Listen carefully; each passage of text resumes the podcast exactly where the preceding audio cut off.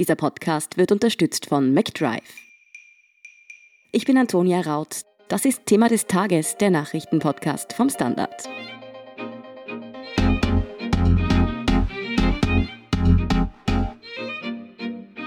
Fackelzüge, tausende Menschen auf den Straßen. In Belarus rebelliert die Bevölkerung.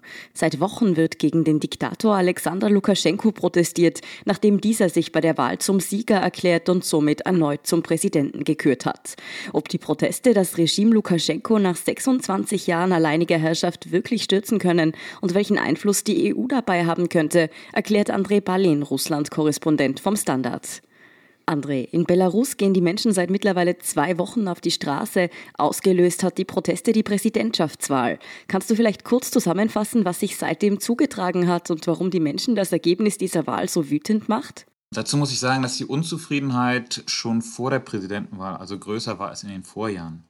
Das hat mit wirtschaftlichen Gründen zu tun, aber auch mit dem Handling Lukaschenkos in der Corona-Krise dass er dann vor der Wahl alle vermeintlich starken Herausforderer entweder ins Gefängnis gesteckt oder außer Landes getrieben hat, bewirkte einen jetzt erst recht Effekt, sodass viele Menschen tatsächlich für die einzig verbliebene Oppositionskandidatin Svetlana Tichanowskaja gestimmt haben. Das war zu spüren. Dass Lukaschenko sich dann völlig unverfroren trotzdem die üblichen 80 Prozent zuschreiben ließ, hat das fast zum Überlaufen gebracht und die Menschen auf die Straße.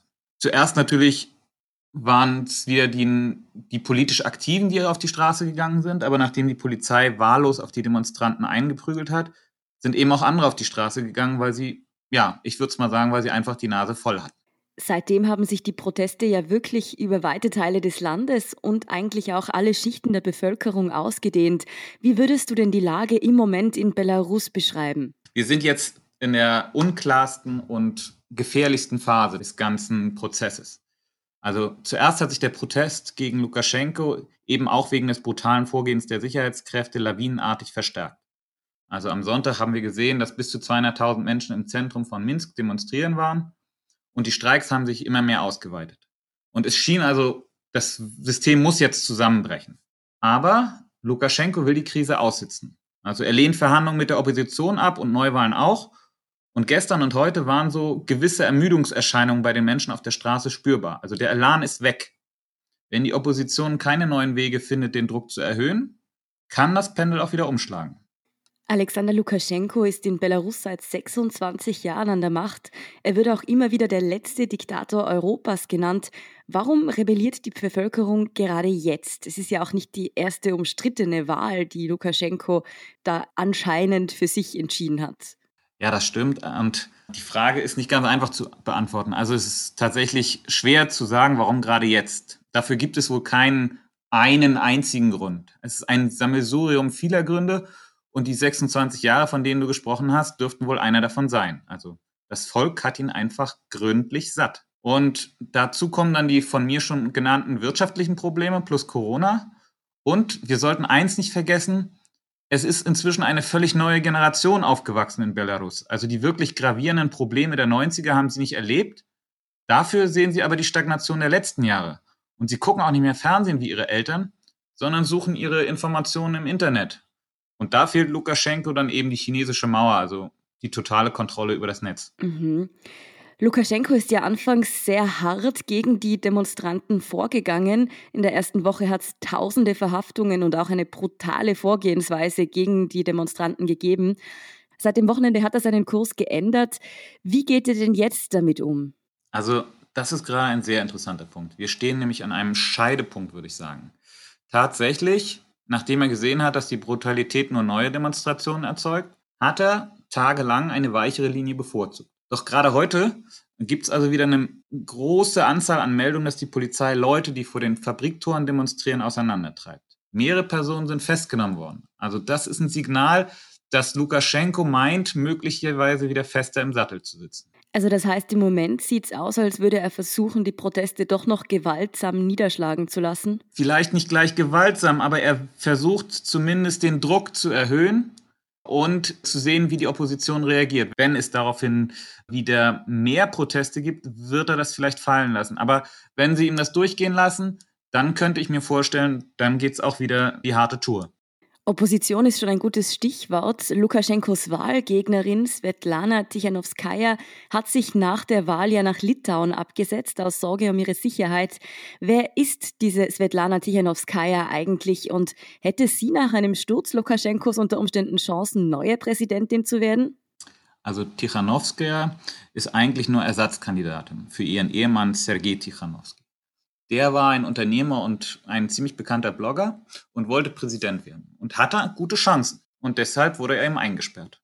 Und dann ist Tichanowskaja für ihn eingesprungen. Sie selbst ist Übersetzerin, 37 Jahre alt und politisch völlig unerfahren.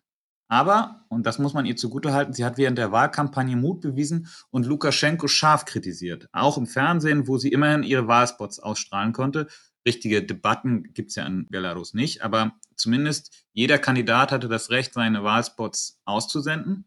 Und das hat sie gemacht und hat Lukaschenko attackiert. Und deswegen hat sie wohl nach Meinung vieler Belarusen die Wahl auch tatsächlich gewonnen. Also ob sie wirklich Präsidentin wird, hängt davon ab, ob und wie verhandelt wird. Aber wenn sie es werden sollte, dann wohl nur für eine Übergangszeit. Sie hat nämlich selbst gesagt, ihre wichtigste Aufgabe ist die Gewährleistung fairer Wahlen. Sie wird also wahrscheinlich nur gewährleisten, nur so lange da sein, bis dann Neuwahlen stattfinden, wo dann alle teilnehmen können, die wirklich teilnehmen wollen. Ja, in Brüssel diskutieren heute die EU-Staats- und Regierungschefs, wie man denn mit Belarus umgehen soll, wie es möglich wäre, da eine gemeinsame Linie zu fahren. Aber wie ist die EU denn eigentlich bisher mit der Situation in Belarus umgegangen? Ja, wenn du die letzten Jahre meinst, dann hat die EU dort verstärkt mit Lukaschenko angebandelt. Der hat sich ja als Vermittler im ukrainisch-russischen Konflikt angeboten und daher schien es eben realpolitisch sinnvoll, ihn nicht ins Abseits zu drängen. Zuletzt aber gab es dann eben das klare Signal, so nicht. Das Wahlergebnis wurde von der EU nicht anerkannt. Was erwartest du vom heutigen EU-Gipfel für ein Ergebnis oder wird es da überhaupt ein konkretes Ergebnis geben? Ich bin bisschen skeptisch, ehrlich gesagt. Also es ist natürlich immer schwer zu sagen, aber es sind sehr, sehr viele Interessen, die dort unter einen Hut gebracht werden müssen. Und einerseits ist natürlich die Wahlfarce inakzeptabel. Andererseits befürchten viele Politiker, Lukaschenko und die Arme Putins zu treiben. Und daher denke ich, wird es so eine symbolische Verurteilung und vielleicht einige, sagen wir, persönliche Sanktionen geben. Aber Putin ist doch eigentlich kein großer Lukaschenko-Fan, oder? Nein, das ist er auf jeden Fall nicht. Die beiden haben ein zunehmend schwierigeres Verhältnis entwickelt in den letzten Jahren, weil Lukaschenko diese Schaukelpolitik zwischen Ost und West betrieben hat, was Putin nicht gefallen hat. Also Lukaschenko hat viel versprochen, um sich Vorteile im Öl- und Gashandel zu holen. Aber er hat zum Beispiel nichts gehalten, was aus Moskauer Sicht wichtig gewesen wäre. Das wäre zum Beispiel die Anerkennung der Krim gewesen als russisch oder davor schon die Anerkennung Abchasiens und Südossetiens als unabhängig. Also das alles hat Lukaschenko nicht gemacht und natürlich hat er damit bei Putin schon Ärger erzeugt. Angenommen, die EU würde sich heute zum Beispiel auf Sanktionen einigen gegen Belarus, würde das denn überhaupt irgendwas bewirken? Also eins ist ganz klar, Lukaschenko wird es verkraften, nicht mehr in Österreich Ski zu fahren. Aber andererseits, Belarus hat vor allem als Zwischenglied im russisch-europäischen Handel verdient. Also billige Rohstoffe wie Öl und Gas, habe ich ja schon gesprochen, aus Russland äh, wurden gekauft, werden dann weiterverarbeitet und nach Westen weiterverkauft. Wenn das nicht mehr klappt, dann wird es ganz schnell düster in Minsk. Das Problem dabei, die gleiche Drohung kann natürlich Putin von der anderen Seite aufstellen. Also äh, der Westen sagt, wir kaufen nichts mehr von den Belarusen, aber die Russen können auch sagen, wir liefern kein Öl und Gas mehr äh, nach Belarus, wenn ihr nicht so macht, wie wir das wollen. Also insofern, das ist sehr schwer dort mit Sanktionen zu arbeiten. André, ganz direkt gefragt, denkst du, dass Lukaschenko sich noch einmal fangen wird oder wird er nach fast drei Jahrzehnten nun wirklich gestürzt werden? Also gestern hätte ich noch ganz klar gesagt, ist vorbei. Heute bin ich mir tatsächlich nicht mehr ganz sicher. Es hängt jetzt tatsächlich alles vom Durchhaltevermögen der Bürger und natürlich auch von den richtigen Entscheidungen der Opposition ab. Also wie weiter Druck ausgeübt wird auf Lukaschenko. Also die Obrigkeit tut das ihrige, ja, um die Situation wieder unter Kontrolle zu bringen. Die droht mit Entlassungen, Schikanen und auch die Angst vor der Polizei ist nicht verschwunden.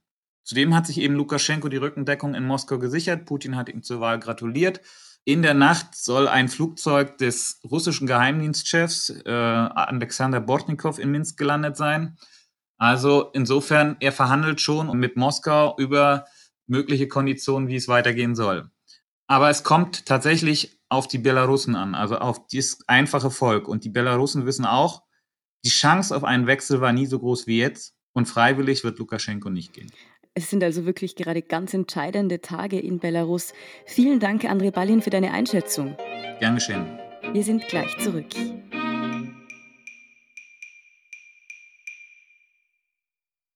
Wenn du endlich wieder einen Big Mac genießen willst oder du gerade im Auto unterwegs bist, dann stell dir vor, McDonald's bringt's jetzt wieder. Mit kontaktloser Übergabe zu dir ins Auto und kontaktloser Lieferung zu dir nach Hause. It's good to be safe mit McDrive und McDelivery. Und hier ist, was Sie heute sonst noch wissen müssen. Erstens, der ehemalige Clubchef der FPÖ Niederösterreich Martin Huber ist zu zwölf Monaten bedingter Haft verurteilt worden, wegen NS-Wiederbetätigung. Der FPÖ-Politiker hat 2014 Adolf Hitler auf Facebook zum Geburtstag gratuliert. Das Schwurgericht hat ihn deshalb jetzt für schuldig befunden. Die FPÖ hat Huber schon vor einem Jahr wegen des Postings aus der Partei ausgeschlossen. Zweitens, in Mali hat das Militär in der Nacht auf heute Mittwoch geputscht. Der Präsident Keita befindet sich in Militärgewahrsam. Er hat angekündigt, die Regierung und das Parlament auflösen zu wollen. In den vergangenen Wochen hat die Bevölkerung in der Hauptstadt Bamako immer wieder gegen den Präsidenten protestiert. Die Putschisten haben Neuwahlen angekündigt, allerdings, wie sie es nannten, nach einer vernünftigen Zeitspanne. Und drittens, seit heute Mittwoch läuft Wien spricht. Das Projekt des Standards bringt am 3. Oktober tausende Menschen mit unterschiedlichen Meinungen zusammen. Im Zentrum steht die Wien-Wahl. Weitere Infos, die Anmeldung und alles weitere zum aktuellen Weltgeschehen liefert Ihnen wie immer der Standard.at. Um keine Folge von Thema des Tages zu verpassen, abonnieren Sie uns bei Apple Podcasts oder Spotify. Unterstützen können Sie uns mit einer 5-Sterne-Bewertung und vor allem, indem Sie für den Standard zahlen. Alle Infos dazu finden Sie auf abo.derstandard.at und dst.at supporter. Danke für Ihre Unterstützung. Ich bin Antonia Raut. Baba und bis zum nächsten Mal.